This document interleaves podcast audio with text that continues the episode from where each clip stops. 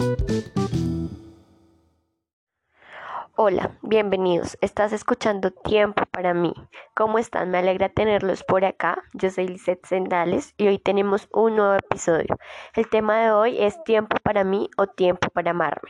Y hablaremos de esos hábitos que permiten el cambio en nosotros y para una vida más plena, saludable y feliz, como es el tiempo que nos dedicamos para amarnos, cuidarnos y fortalecernos a nivel física, emocional y espiritualmente.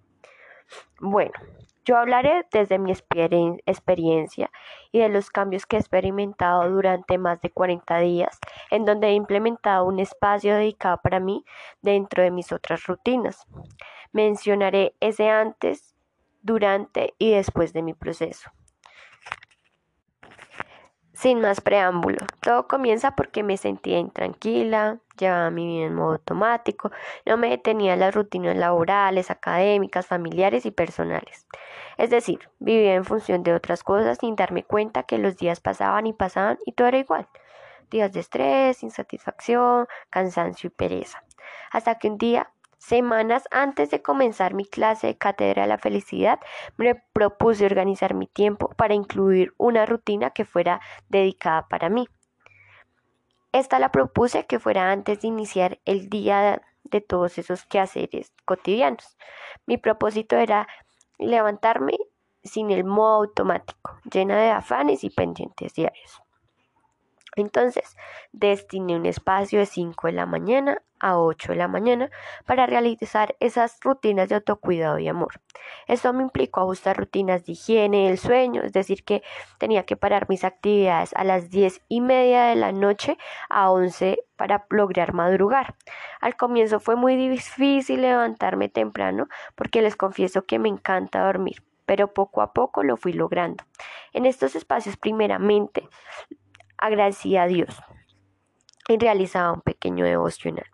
Después de esto, realizaba 30 minutos de ejercicio de saltos en la cuerda porque era un tema que tenía muy, muy alejado y es algo que me gusta.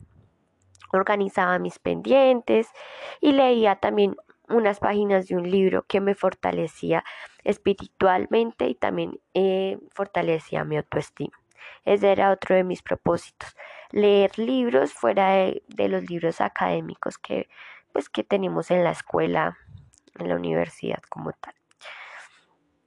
Em, esto lo hice porque me sentía muy abandonada, me sentía infeliz y entonces pues empecé a implementar estos hábitos de lectura y amor. En medio también de mi proceso pues empecé mi clase de cátedra la felicidad que me aportó aún más en el proceso que ya me había propuesto. Siento que llegó en el momento exacto. Cuando iniciamos las clases, hablábamos de la felicidad. Eh, siempre, siempre mencionábamos que eran los momentos, las situaciones, el tiempo que disfrutábamos con esas personas que amábamos. Y esto me hizo reflexionar de la importancia de ser feliz y valorar y aprovechar, pero no Mm, esas cosas materiales como no lo han vendido, sino aprovechar esos espacios con, con esas personas. Me cuestionaba que para qué me servía el último celular o la ropa de, de moda o demás cosas si yo no estaba satisfecha conmigo y así tuviera mil cosas me di cuenta que el camino para esa felicidad era estar bien en mí. Entonces eso me incentivó para continuar con el proceso de esa rutina para mí, que me estaba generando esa tranquilidad, paz, productividad y sobre todo me sentía feliz, porque tenía el tiempo para hacer las cosas, sentía que me estaba cumpliendo por fin. En el proceso habían días más duros que otros. Confieso que no todos los días cumplí el pie de la letra, pero aprendí que en medio de ese proceso y ese cambio implicaba trabajar en la paciencia, en la, en la flexibilidad, porque no soy un robot. Y no todos los días tenía el, tenía el mismo entusiasmo. Mm, habían días en que me levantaba más tarde, pero ajustaba mis tiempos para realizar esas pequeñas rutinas. A eso le llamo flexibilidad. Un día escuché que nos debemos enamorar de la acción y no del tiempo, porque muchas veces nos frustramos porque no hacemos esa tarea que destinamos en el tiempo, entonces la posponemos. Cuando nos enamoramos de la acción, no importa el tiempo, la hacemos en el momento que, que ajustemos para ello. Entonces, enamorémonos de la acción y no del tiempo.